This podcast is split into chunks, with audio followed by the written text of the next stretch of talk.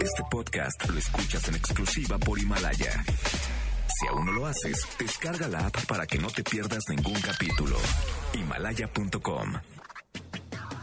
NBS 102.5 presenta Balones al aire con Eduardo Chabot y su equipo de comentaristas, Alfredo Saga y Carlos Alberto Pérez. Comenzamos.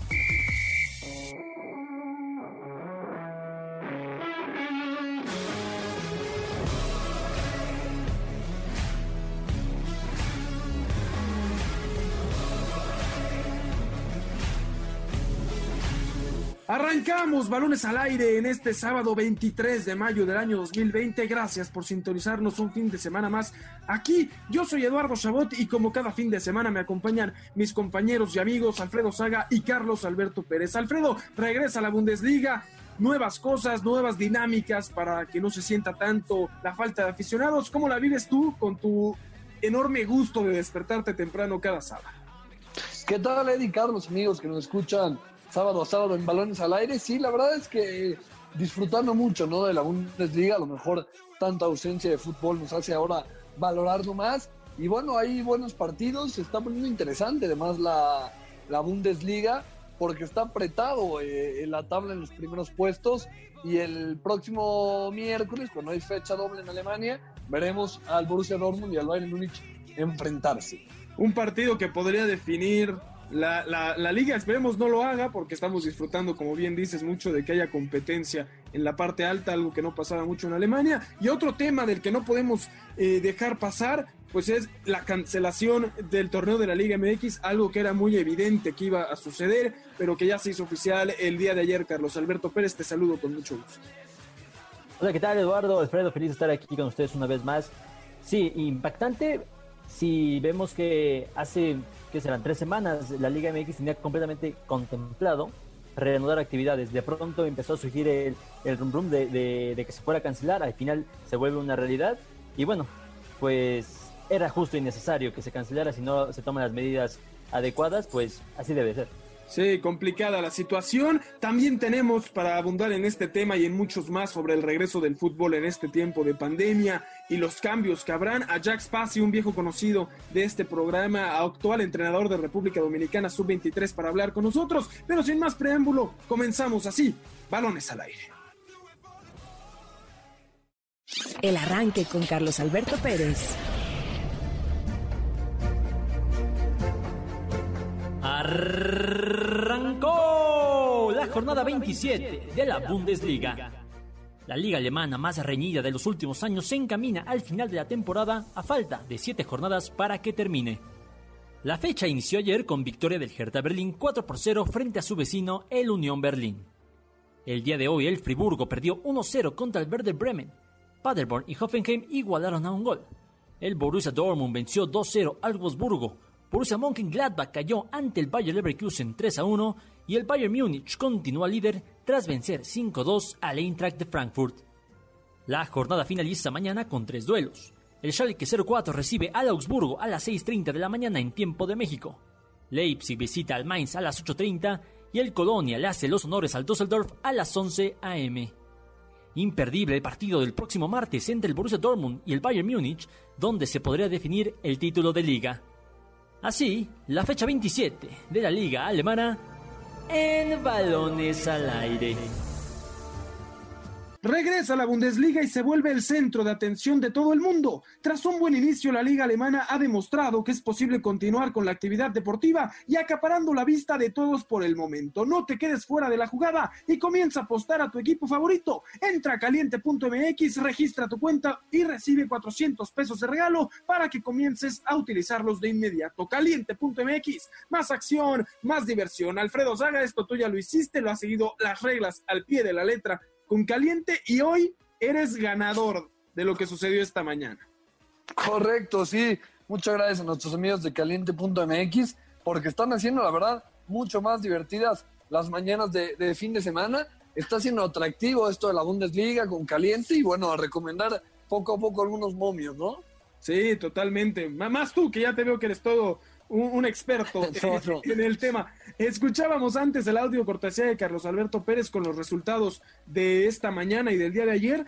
Eh, me parece que más allá de lo que mencionabas, Alfredo, de, de, la tabla y que esté emocionante el torneo, también otros temas, ¿no? Me parece que está la situación de la falta de aficionados y diferentes formas en que se ha tratado pues de cambiar la situación. Cerca de 13 mil aficionados del Borussia Mönchengladbach pagaron 19 euros para que salieran sus figuras en cartón en el estadio, especialmente atrás de las porterías y que no se sintiera tan vacío. Eh, interesante lo que hace el Borussia, no le fue bien porque termina perdiendo. Eh, también habían figuras de, del Bayer Leverkusen, o sea, hubo aficionados del rival que también decidieron pagar sus 19 ah, euros. Sí, yo, yo no sabía eso, está interesante, que también había público rival. Pues sí, aprovecharon para mandar su foto con su playera y, hacerse presentes eh, eh, como visitantes. Y lo que sucedió en la transmisión, por ejemplo, del Wolfsburgo frente al Borussia Dortmund, donde para la señal internacional mandaron eh, pues sonido ambiente para que se escuchara un poco como si se hubiera público, Carlos Alberto. Sí, muy interesante esa, esa escena que nos deja esta nueva normalidad en el fútbol internacional. Aparte era un partido muy, muy importante para los dos. Se jugaban en el tercer lugar puestos de Champions al final acaba ganando el Leverkusen, se pone en tercer, en tercer lugar. Entonces, se ve bonito, ¿no? Se ve bonito este tipo de, escenarios en, Alemania. Yo creo que nos hace ilusionarnos con un posible regreso en el futuro. Y, este tipo de cosas se han estado generando también en, Estados Unidos, porque estaba leyendo en la semana, queridísimos compañeros, que la NFL tiene pensado también introducir este tipo de, de, primero de audio, de ambiente, como el que mencionabas, Eduardo, y también posibles aficionados de cartón. Obviamente estoy esperando o imaginando que no se pueda reanudar actividad con público cuando comience la temporada de NFL, pero parece ser un parteaguas en esta nueva normalidad, como ya mencionaba. Claro, Carlos, mientras no lo hagan como en Corea del Sur, que empezaron a traer muñecas inflables y ya fueron multados, no, no hay problema, ¿no? Pero me parece que dices algo básico y es eh, ese sentimiento que provoca en la audiencia, en la cantidad de gente que nos hemos despertado emocionados cada fin de semana ahora a ver fútbol de nuevo. Eh, en volver a regresar al estadio. Y me parece, Alfredo, que eso es lo que, lo que queremos y, la razón por la que nos despertamos. Aficionados de cualquier deporte pueden estarse despertando a ver fútbol, aunque no sea su deporte favorito, porque es volver a ver algo en vivo y es esa ilusión de poder regresar tarde o temprano a la normalidad. Y me parece que eso es lo que, lo que también alienta a, ver estos juegos y despejarnos un poco del momento que estamos viviendo eh, a nivel mundial. Claro, totalmente, ¿no? Entre fútbol con aficionados o, eh, o no fútbol, pues obviamente nos quedamos con fútbol sin aficionados, pero en el fútbol que sí se puede, ¿no? Y que se gana mucho de los derechos de transmisión, por eso pueden, pero hay deportes, por ejemplo, en la Liga Mexicana de Béisbol, donde hay un 75% de probabilidad de que no vuelva el béisbol en México este año, porque no se puede, porque no pueden haber eh, aficionados en los, en los estadios o en los parques de pelota, entonces eh, ganancia. Ahí, ahí, es complicado, claro, no, no es ganancia y la experiencia como aficionado en un parque de pelota de béisbol es muy, muy diferente a la de un aficionado al fútbol que se puede ver eh, en la tele también sin hacer de menos ninguna de los dos. Totalmente. Y ahora que mencionas eso, pasemos al tema este de la cancelación de, de la Liga MX, porque eh, en efecto me parece que era una decisión correcta se debía de tomar porque el país no está ahorita para regresar a, jugar y con lo sucedido en Santos, que también hablaremos, eh, pues era más complicado, pero lo que es cierto es que se pierde mucho dinero, ¿no? 3.500 millones de, de pesos son los que los que perderá la liga en cuestión de lo que se iba a ganar por derechos de transmisión, por taquilla, y pues es dinero que los equipos no tendrán y que seguramente afectará en un futuro, pues en cuánto estén dispuestos a gastar en jugadores, en toda la dinámica de un equipo. Ahora, Eddie, perdón que, perdón que vuelva, ahorita prosigo con lo que dices, pero también me gustaría mencionar que hay algunos equipos que ya es en la Bundesliga, ya ese protocolo de no tocarse, no digo que se les olvidó, simplemente es muy complicado. Eh, ya se han visto abrazos en los goles, eh, choques de manos. Entonces, me parece que por ahí o se van a tener que ajustar los futbolistas poco a poco a las nuevas reglas o simplemente estas nuevas reglas van a, van a desaparecer, ¿no? No me imagino un gol, por ejemplo, en el último minuto muy emotivo y que, y que puedan eh, aguantarse a, tocar a su compañero, ¿no? Por la emoción del momento. Sí, bueno, tú mismo lo decías la semana pasada, Alfredo, que eh, ese tema de los festejos, pues era más eh, por dar un mensaje, ¿no? Un ejemplo, porque el resto del partido se están tocando, ¿no? Y habrá que ver, mencionabas del miércoles, ¿no? El Bayern Múnich contra el Borussia. Si el Borussia mete un gol para ganar en los minutos finales, creo que la regla quedará en el olvido. Eh, quiero pensar que el hecho de que se les estén haciendo tantas pruebas a estos jugadores y tan seguido, eh, pues nos demuestre que sí puedan empezar a tocarse y que no sea un símbolo más de un regreso a la normalidad en el deporte, ¿no? Eh, más porque, como menciono, ¿no? En tiros de esquina, en tiros libres, en todo el partido se están tocando.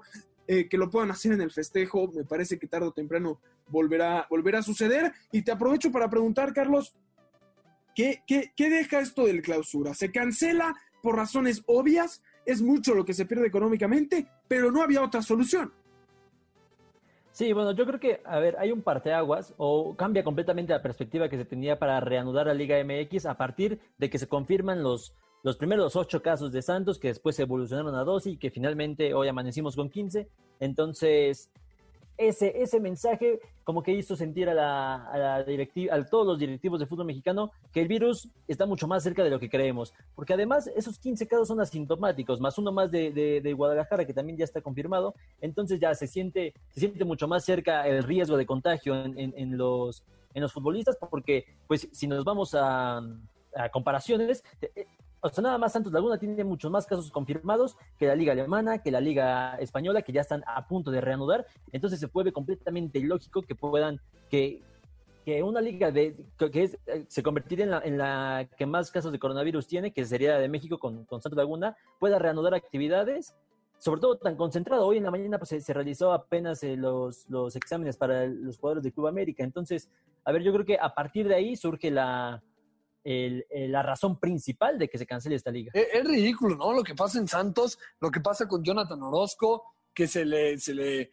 o sea, se hace una fiesta y se contagia en la fiesta, seguramente por ahí también se, se contagiaron los compañeros. Entonces, si los jugadores no están al nivel eh, y su nivel moral, digamos, para volver al fútbol en estos tiempos, pues entonces la liga no puede volver simplemente porque sus jugadores no están preparados mentalmente para volver a jugar fútbol. Y todavía Jonathan Orozco sale a, a, a tratar de justificarse en vez de ofrecer disculpas y decir yo no tuve, porque todo se, se, da de una fiesta de cumpleaños que él realiza, una reunión, como la llama él. Escuchemos 20 segundos de, de lo que dijo. Eh, porque siempre es más fácil culpar al que lo tiene, al que ya se hizo la prueba y no al que a lo mejor lo trajo, porque pues yo en ningún momento lo llevé a otro lado. Fue algo, no quiero decir alguien, pero fue algo que llegó a mi casa y que me contagió a mí el virus en estos momentos. Espero pronto salir de esto, me siento muy bien. Eso dice Jonathan Orozco, que me parece eh, que hay en lo ridículo, ¿no? Sales a decir, yo, yo, no he salido, algo que llegó o alguien, un paquete, algo me contagió. Pues sí, hermano, pero no, o sea, es justo lo que no se debe hacer, te tienes que quedar en casa. No, no, ¿Qué es esa justificación? Claro que eres el culpable, tú y tus compañeros que no siguieron las reglas y que decidieron hacer un, una reunioncita creyendo que no iba a pasar nada y que nuevamente el deporte evidencia o es un reflejo de lo que es el país, un país que en estos momentos no tiene la capacidad de regresar al deporte porque la situación no, no, no está para ello. A mí me parece que lo de Santos es irresponsable y, y, que debe de ser castigado por la directiva de alguna forma. Fue un músico de los que trajo parte, un, un integrante de la banda que trajo a la celebración Jonathan Orozco, quien termina contagiando a, a, a, al jugador. Y es totalmente culpa de, de, las de Jonathan Orozco por traer una banda de música a la celebración en plena cuarentena. Y a sus compañeros que también accedieron a ir y, y, y rompieron las reglas, ¿no?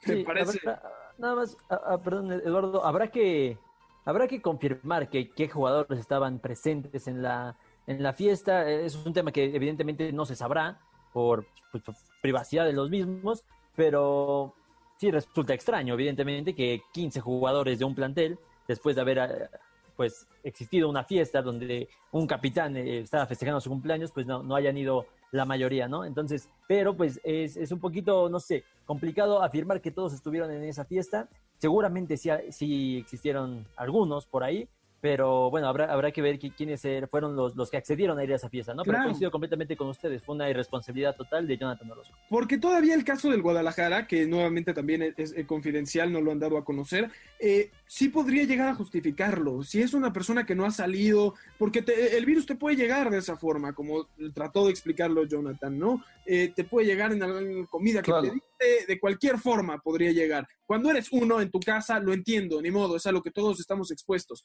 Cuando haces una reunión, pues evidentemente sí tienes que asumir más culpa. Ahora, en cuestión del torneo que queda cancelado, eh, creo que estamos de acuerdo en que no había otra solución por lo, que se está viviendo. Eh, vimos a mucha gente de Cruz Azul ofendida, ¿no? Como si esta fuera la oportunidad de oro que se le está quitando. A mí me parece un poco ridículo pensando en que quedaban 21 puntos por disputarse y que hace no mucho, el Cruz Azul tuvo un temporadón que quedó líder y terminó perdiendo la final con el América, ¿no? Ellos más que nadie deberían de saber, Alfredo, que, que, que, la victoria ya no, que, el campeonato no era suyo, no son el rey sin corona, como muchos lo dicen.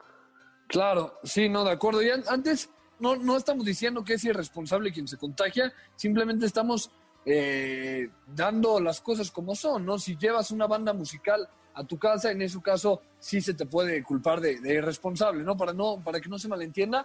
Ahora, lo, lo, que decías de Cruz Azul, sí, me parece que es más de los aficionados, ¿no? La directiva nunca se ha proclamado eh, con que quiere ese trofeo. Y sí, eh, apenas iban 10 jornadas, faltaban 7 y la liguilla. Y aparte estuvieron a un penal de no ser eh, líderes. Líderes. Sí, Entonces, sí, me parece que es ridículo.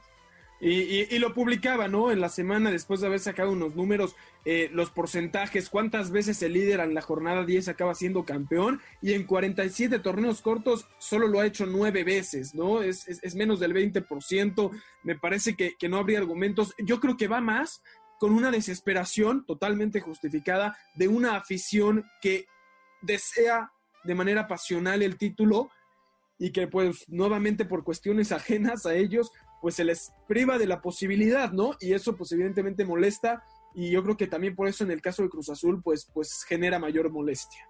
Sí, eh, eh, yo creo que veo a la afición dividida. Yo creo que un 50% sí se quiere, no otro proclamar campeón, se me hace una falta de responsabilidad de ellos, y no, no lo ven como tal, pero sí veían una posibilidad mucho más latente que después incluso nos, nos hiciste saber con una pequeña nota por ahí que, sacaste, Eduardo, una pequeña investigación de sería el 20%, si redondeamos la cifra, de los líderes generales en la, jornada 10 termina siendo campeón. Entonces, una cifra muy baja. Y también leía por ahí un tuit de nuestro queridísimo Miguel Gurwitz que decía, si el Cruz Azul perdió una final faltando dos minutos para que terminara, imagínate, faltando medio torneo y una liguilla completa, ¿no? Entonces, completamente eh, irresponsable, pero insisto, es mitad y mitad. Me respondía también ayer una persona en Twitter que quién está pidiendo ese título, que, que nadie de, la institución se ha proclamado como tal. Le recuerdo también que por ahí Santiago Jiménez estuvo diciendo que sería lo normal, ¿no? Lo justo que, que, Cruz Azul recibiera el, título, ¿no? Si se cancelara. Pero bueno, por ahí hay afición dividida también en este mismo ámbito.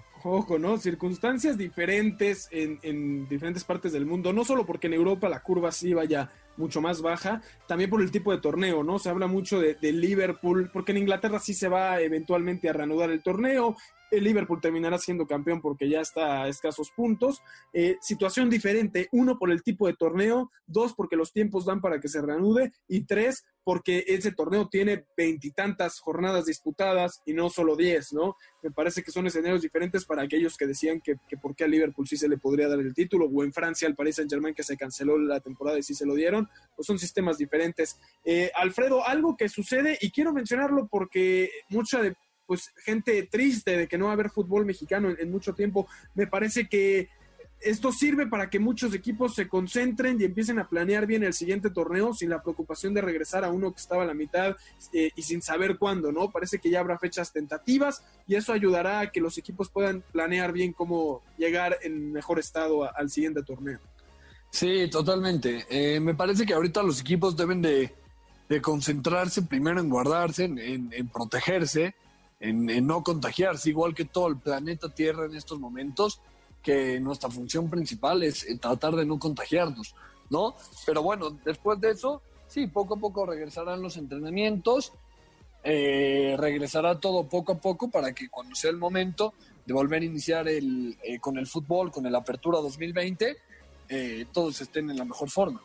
Sí, totalmente, totalmente. Así que no hay por qué deprimirnos, no hay por qué estar tristes. El fútbol mexicano va a regresar y va a regresar mejor que nunca, bien preparados, como debe de ser una vez que esta situación mejore mejor en México. Vámonos rápidamente a un corte. Regresamos con una entrevista muy, muy especial con Jack Spassi. Así que no le cambien. Síganos en nuestras redes sociales, arroba eshabot17, arroba Alfredo Saga, arroba Carlos Alberto PG, arroba Noticias MBS y utilizando el hashtag Balones al Aire. También síganos en Instagram, arroba Balones al Aire. Vámonos a un corte y regresamos aquí a MBS 102.5 de FM. Balonazos al aire. La Liga MX suma 16 casos confirmados de coronavirus, 15 se encuentran en Santos Laguna y uno más en las Chivas de Guadalajara. Esta misma semana Miguel Herrera renovará tres años más con el Club América y tendrá una cláusula de escape si una selección o club europeo se interesa en sus servicios. De acuerdo a los últimos reportes, Monarcas Morelia podría cambiar su sede a la ciudad de Mazatlán en Sinaloa, luego de que el gobierno del estado informara que están dispuestos a invertir en una plaza del fútbol mexicano. Hugo González regresará a los Rayados de Monterrey por petición expresa del club, luego de un año cedido en el Necaxa. A los 35 años, Joe Flacco llegó a un acuerdo para jugar una temporada con los Jets de Nueva York y ser el mariscal suplente de Sam Darnold. ESPN y Tom Brady estrenarán un documental biográfico sobre la vida del seis veces campeón del Super Bowl, mismo que se estrenará en el 2021. Thomas Bach, presidente del Comité Olímpico Internacional, señaló que si no se realizan los Juegos Olímpicos en el 2021, no será posible un nuevo aplazamiento. El Canelo Álvarez y Golden Boy Promotions aceptaron la posibilidad de realizar una pelea en septiembre, aunque no hayan aficionados. Billy Joe Sanders se perfila como el rival para el tapatío. Yo soy Carlos Alberto Pérez y ya regresamos a Balones al Aire. Estás escuchando Balones al Aire.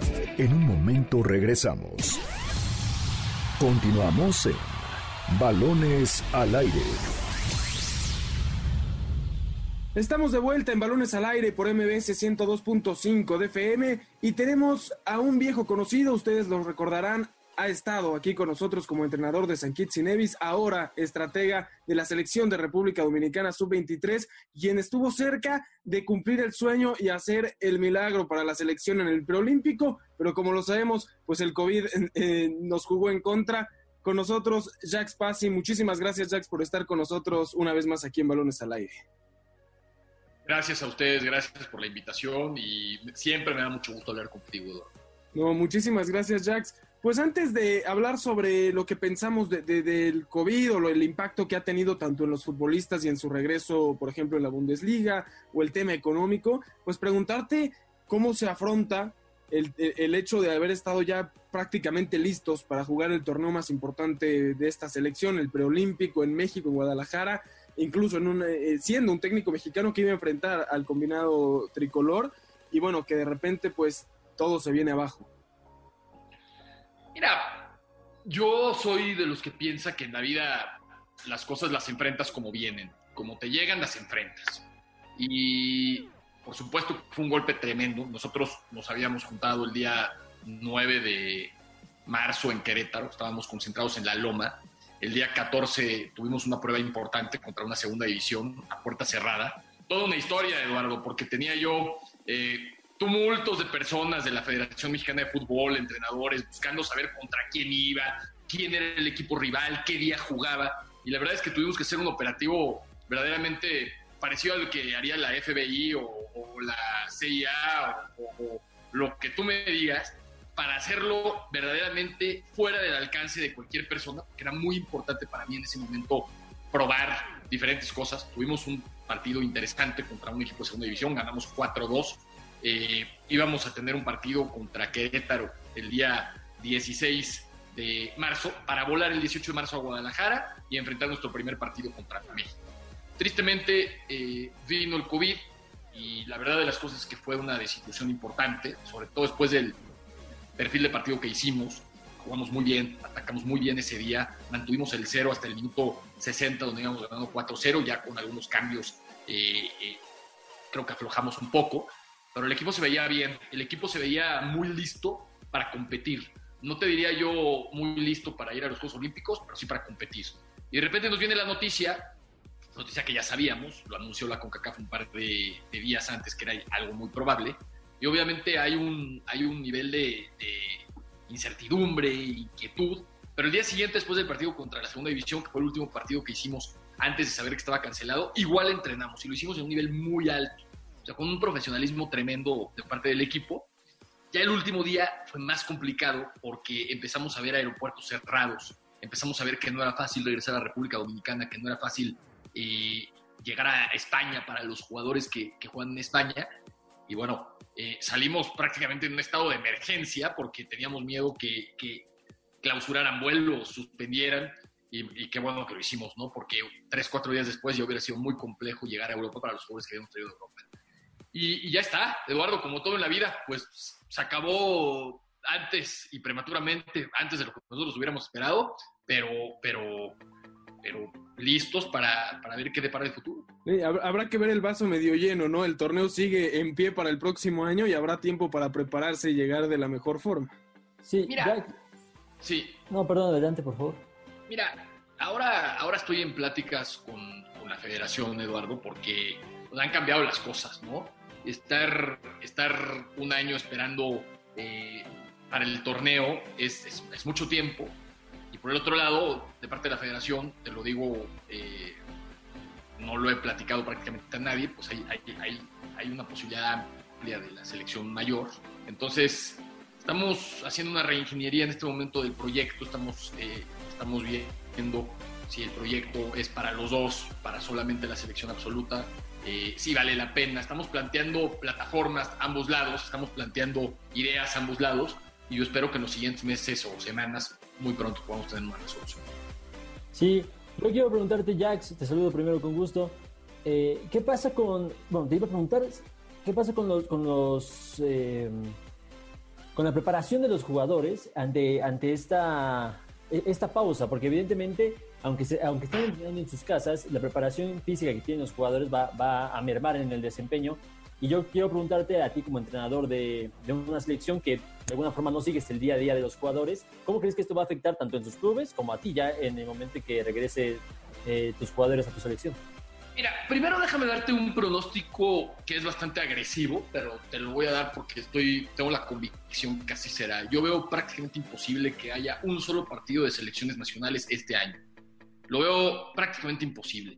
Y no hablo nada más en CONCACAF, lo hablo en términos generales. Te voy a dar mi argumento al respecto, Carlos Alberto. Eh, hoy, hoy, si yo quiero llegar a, a El Salvador, por ponerte un ejemplo, eh, la frontera está cerrada. Si yo quiero pisar eh, España, tengo un confinamiento de 14 días, tengo que aislarme 14 días, sin importar si tengo o no tengo COVID, si tuve o no tuve COVID. Eh, ir a, yo pienso que por lo menos el 80-85% de los destinos del mundo hoy día es muy complejo. Eh, incluso la, conectividad aérea ha bajado sustancialmente, sustancialmente. Yo, yo, yo el otro día, yo soy muy apasionado yo, yo, no, yo no te puedo decir que soy muy apasionado del fútbol, porque el fútbol rebasa una pasión, el fútbol es mi vida, ¿sí? Pero sí soy muy apasionado de los aviones, es, es, es un tema que me encanta. El otro día veía un, veía un, un mapa de, en vivo de todos los aviones que estaban volando y hubo varios momentos en donde el cielo aéreo mexicano se encontraba acéfalo. Yo pienso que esto no lo veías eh, nunca en los últimos 70 años. Entonces hoy la conectividad aérea está muerta y veo muy complicado que esto se reanude para, para septiembre, octubre, noviembre. Por ejemplo, un país que yo conozco bien porque lo dirigí cinco años aquí en Cinevis, tiene fronteras cerradas y tiene fronteras cerradas por los siguientes seis meses. Esa es la determinación que hizo el gobierno de la Federación de San Cristóbal y Nieves. Yo no creo que, a pesar de que se pudiera ocupar un estado de excepción, que es una posibilidad, yo no creo que el fútbol de selecciones nacionales hoy sea prioridad para el fútbol. El fútbol tiene que regresar en ligas, tiene que regresar en los torneos convencionales y tiene que regresar en donde se puede viajar, que es intrapaís. Cada país será responsable de lo que cada quien haga.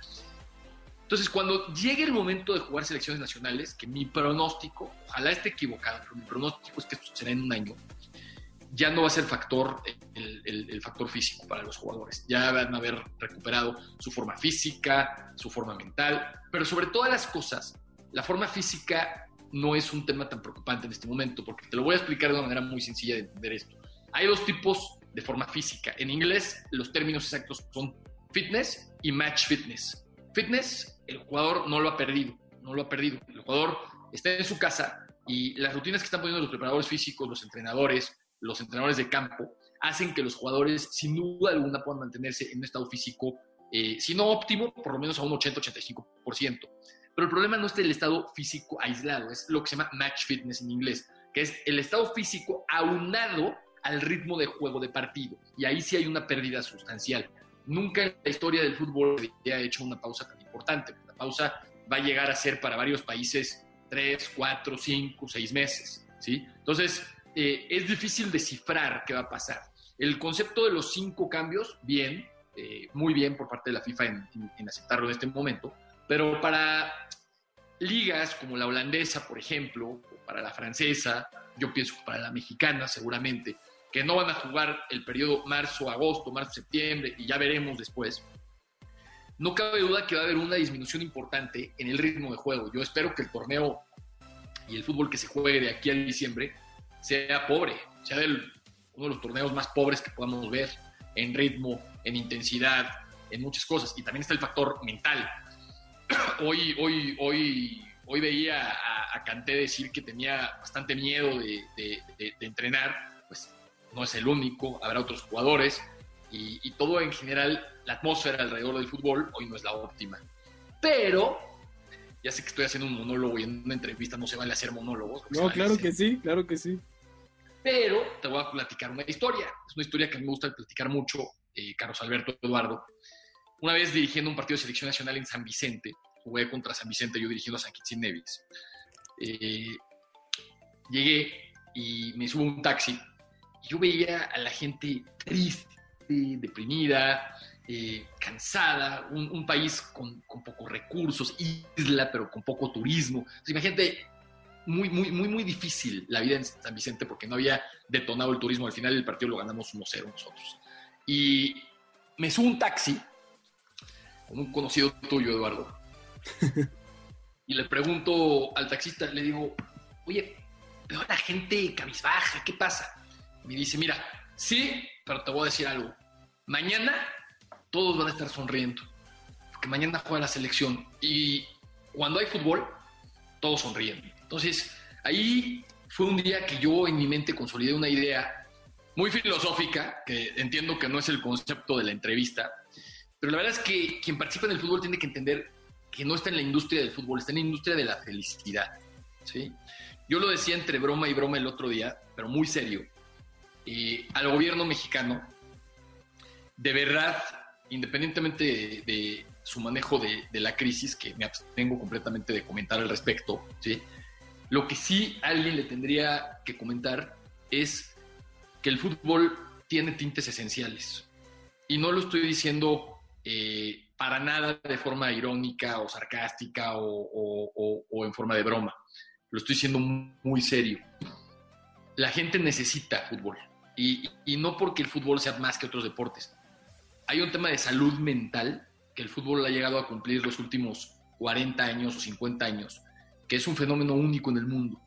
Y el otro día yo decía entre, ahí sí, entre broma y broma en mi Twitter, quédate en casa, hoy hay fútbol en vivo, pero la verdad es que si tú ves la movilidad en el partido en donde vuelve a haber fútbol de la Bundesliga, es increíble, pero, pero todo el mundo estaba en su casa, todo el mundo estaba en su casa porque quería verlo. Entonces, aunque yo espero, contestando ya tu pregunta, Carlos Alberto, un torneo eh, osco, de bajo ritmo de juego, menos intenso. Te puedo decir que sea lo que sea, tiene que haber fútbol. Tiene que haber fútbol. Porque, porque el fútbol no es nada más un deporte. Es un estilo de vida y es parte, aunque suene increíble lo que estoy diciendo, de la salud mental de la gente. La gente necesita saber, tiene que tener aspiraciones, tiene que tener a dónde ver, tiene que tener motivos del por qué sonreír.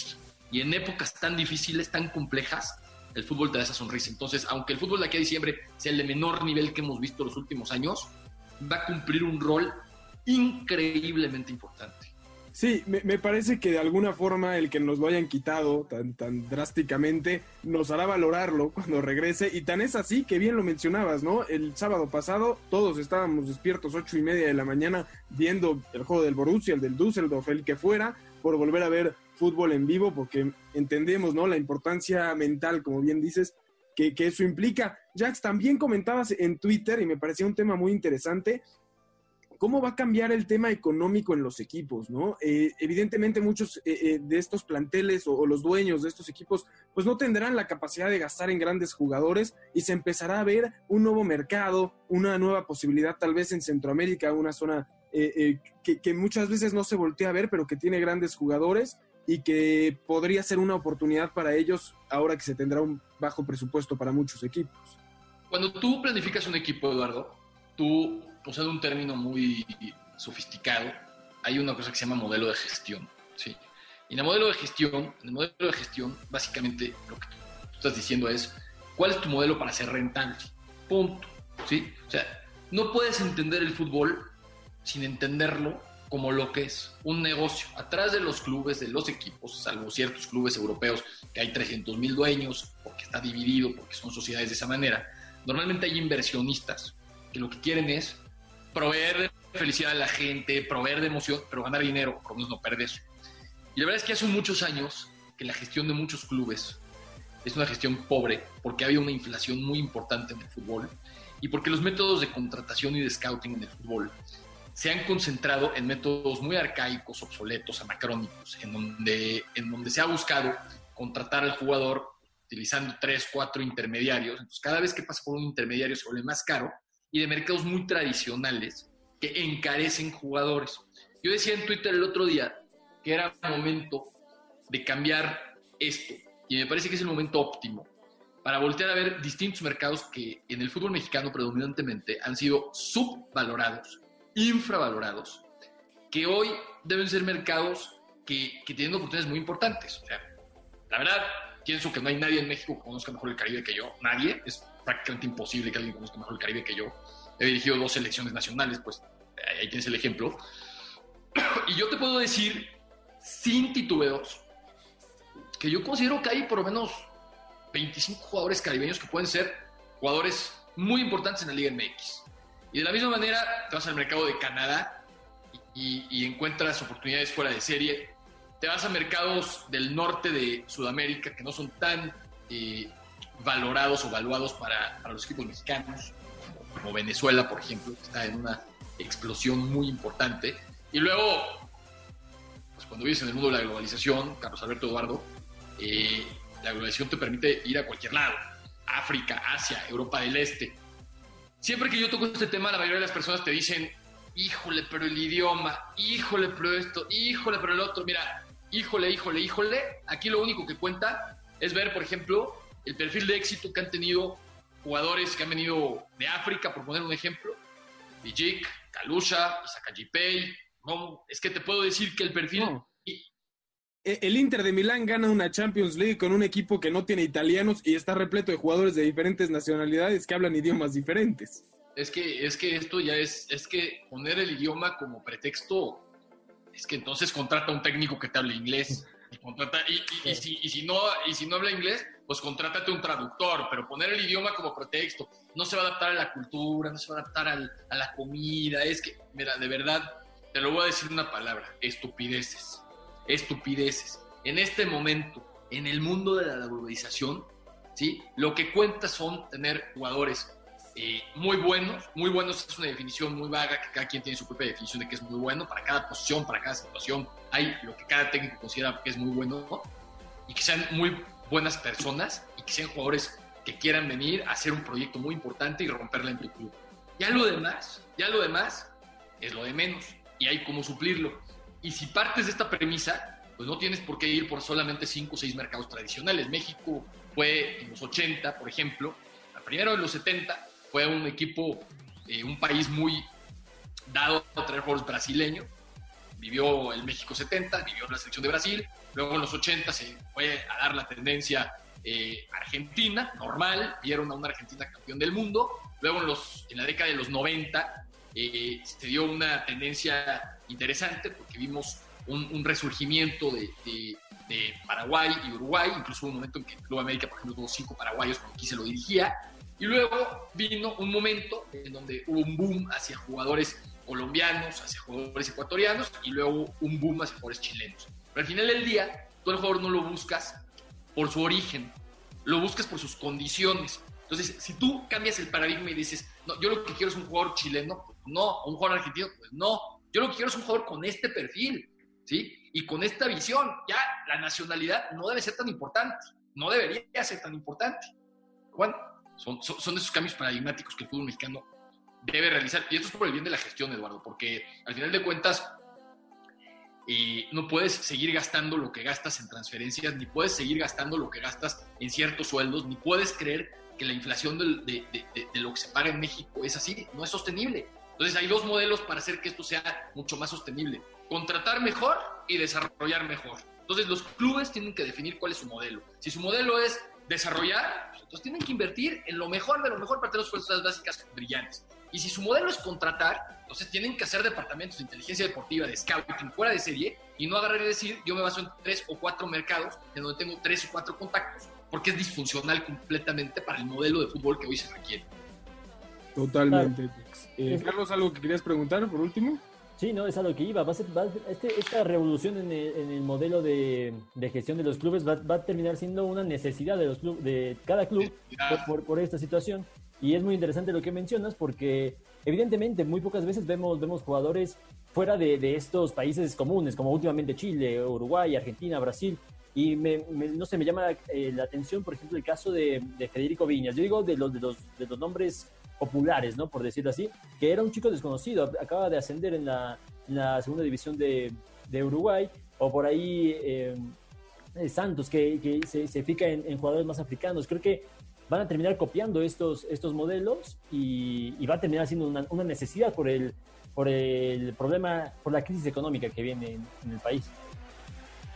Sí, sí, Va a ser una necesidad, Carlos Alberto. No, no, no, no, es, eh, no es de moda ni por capricho. Es, porque o se hacen modelos rentables o los clubes van a tronar.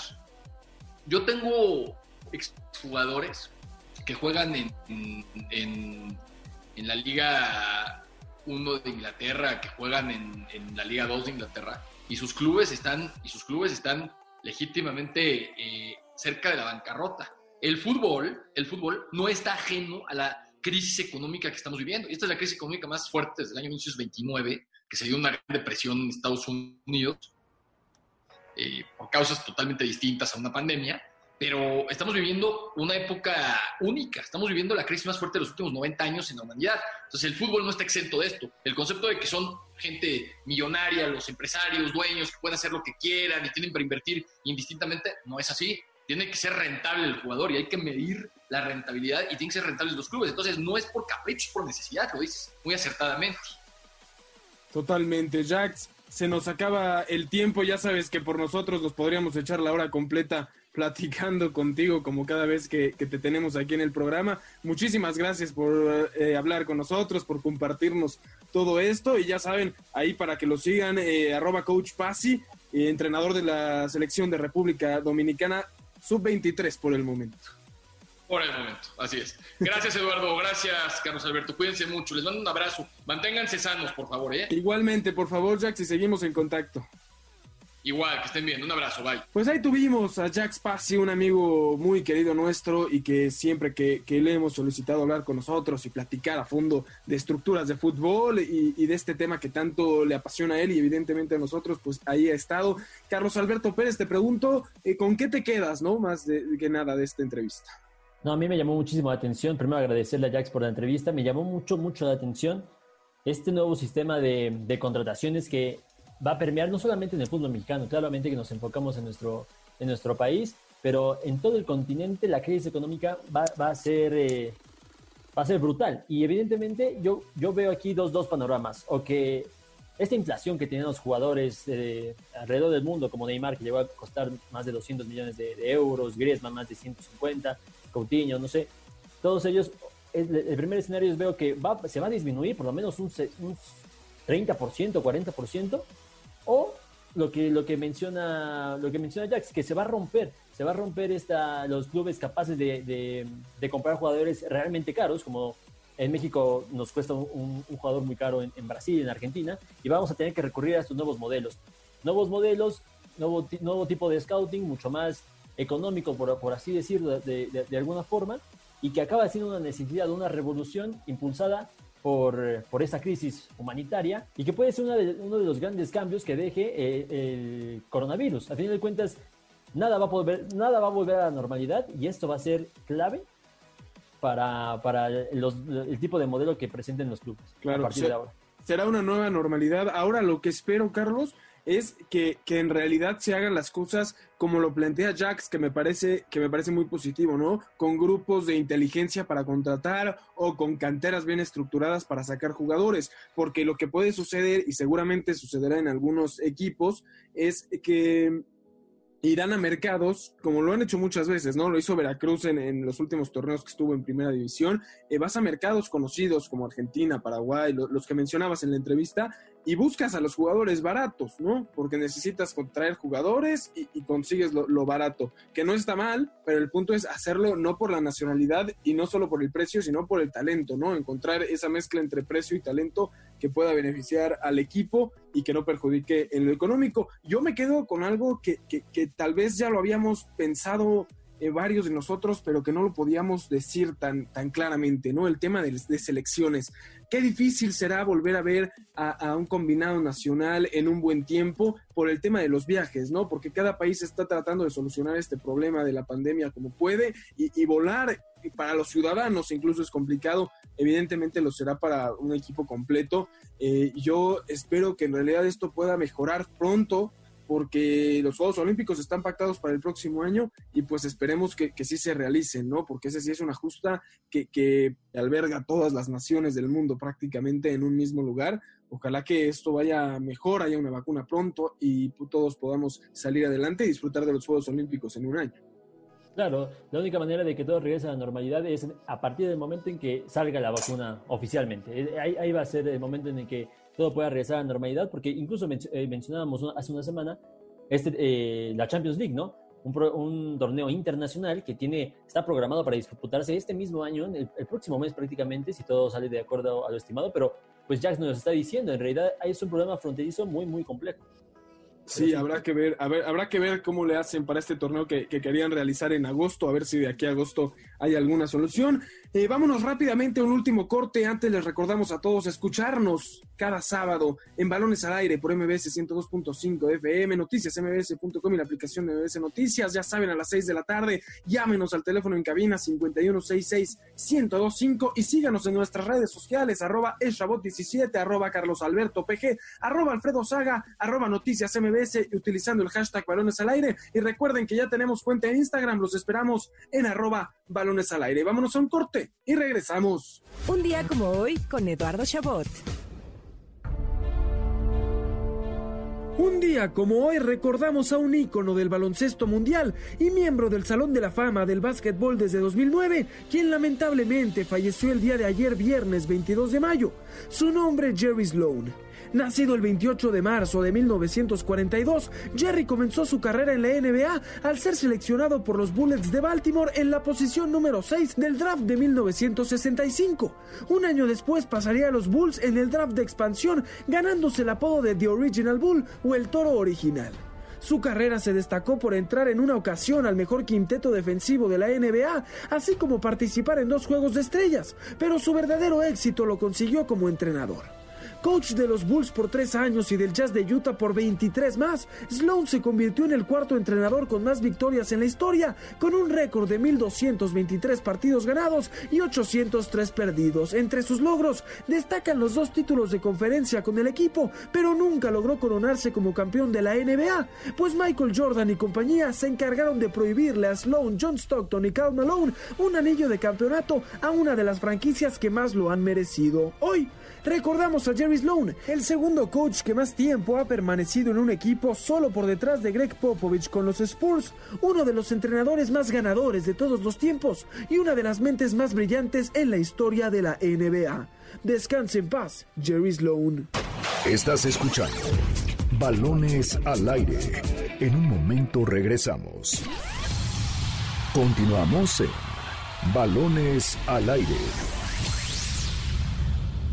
Deporte Palomero con Jessica Kerbel. La nostalgia por el final de The Last Dance ha invadido a millones de personas alrededor del mundo luego de que la serie que contó la historia de Michael Jordan y los Bulls de Chicago llegara a su fin la semana pasada.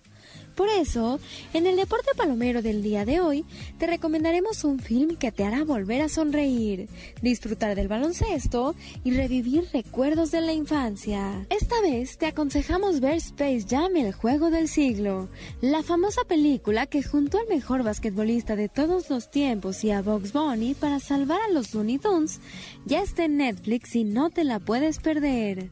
Esta pieza cinematográfica de Warner Brothers, estrenada en 1996, se da tras el primer retiro de Jordan, pues mientras se desarrolla como beisbolista, termina por ser llamado por Bugs Bunny y sus amigos para ayudarlos a ganar un partido de baloncesto que cambiaría la historia de los dibujos animados. Con participaciones estelares de estrellas como Larry Bird, Charles Barkley y Patrick Ewing, entre otros, este es el momento perfecto para volver a vivir la emoción y disfrutar de la casi hora y media que dura Space Jam, la película que unió la fantasía y la realidad en una misma pantalla. Estamos de vuelta en Balones al Aire por MBS 102.5 de FM. Yo soy Eduardo Chabot, me acompañan como cada semana Alfredo Saga y Carlos Alberto Pérez. Carlos, a pesar de la situación en Estados Unidos, parece que habrá una solución o mínimo una idea de algo que podría suceder tanto en la MLS como en el baloncesto, y es que se jueguen las dos temporadas en Disney World, un lugar que tiene más de 100 kilómetros cuadrados y que podría ser algo que me parece curioso, pero que podría ser divertido y una forma de, solucionar esto eh, de manera agradable me parece una solución muy estadounidense, muy correcta, si, si nos apegamos a los, a, los lineamientos de, de, seguridad, de, pues por la salud. Entonces me parece muy extraordinario, divertido, extraordinario sí, completamente en toda la palabra, la extensión de la palabra, pero divertido también, porque a final de cuentas se trata de esto de darle la vuelta a, a la problemática que enfrenta el mundo. Si es una forma de reanudar de la forma más segura posible, pues adelante, bienvenido, porque al final de cuentas lo que, lo que quiere el espectador también es, es distraerse un poco, ver, ver, un poco de, de, fútbol, de deporte. Nos mencionaba Jax que así como el fútbol es un movimiento de cohesión social prácticamente para, para, nos, para todo el, público mexicano, estadounidense, alrededor del mundo, pues es necesario, es necesario este, este, este tipo de deportes, ¿no? Entonces, pues bienvenido sea, ojalá se lleve a cabo de alguna u otra forma, entonces bien y feliz, contento por eso. Claro, hay que ver el vaso medio lleno totalmente. Y antes de irnos, eh, Alfredo, platícanos porque en media hora, a toda la gente que sigue pensando en qué más ver de deportes, en media hora se viene la final del Derby. Platícanos, Alfredo, por dónde y, pues cómo, se dará esto. Sí, Eddie, muchas gracias. Este, recordarle a la gente que en media hora, como dices, la final del Derby, algo que ha sido me parece un, torneo muy creativo, muy, muy innovador y ha sido divertido, ¿no? Ver a los peloteros jugar en, un deporte electrónico. Eh, la final, los Bravos de León con Daniel Cornejo frente a los Tecolotes de Dos Laredos de Tito Valenzuela. Eh, dos equipos que dieron la campanada, ¿no? En la, en la final de, las diferentes zonas. En la zona norte eliminando a los Sultanes de Monterrey y en la zona sur a los Diablos Rojos del México con el Japre Gamboa. Entonces sí, a las siete y media de la noche en redes sociales de medio tiempo, de séptima entrada y de todos los equipos de la Liga Mexicana de Béisbol estará el último partido de este e-derby. Ahí lo tenemos, no nos lo perderemos. Señores, se nos acaba el tiempo. Antes quiero agradecer a Michael Izabala en los controles, a Jessica Kerber en la producción. Muchísimas gracias, Alfredo Saga y Carlos Alberto Pérez. Alfredo, nos escuchamos la próxima semana. Hasta la próxima semana, mi querido Eddie. Y Carlos hasta luego. Carlos Alberto, muchas gracias. A ti, Eduardo Alfredo, un saludo a todo el auditorio también que nos escuchó. Muchas gracias por haber estado con nosotros. Y mañana no se pierdan Clásico Nacional en la Liga MX, en la I-Liga MX América Chivas. Sí, las personas que lo sigan viendo. Yo soy Eduardo Chabot y sí, gracias a nuestra audiencia, a usted que nos escucha sábado a sábado por seguir con nosotros. Los dejamos con el cocodrilo y nos escuchamos el próximo sábado en punto de las 6 de la tarde aquí en Balones al Aire por MBS 102.5 de FM. MBS presentó Balones al Aire con Eduardo Chabot y su equipo de comentaristas, Alfredo Saga, Ramón Cáceres y Carlos Alberto Pérez. Hasta la próxima. Este podcast lo escuchas en exclusiva por Himalaya. Si aún no lo haces, descarga la app para que no te pierdas ningún capítulo. Himalaya.com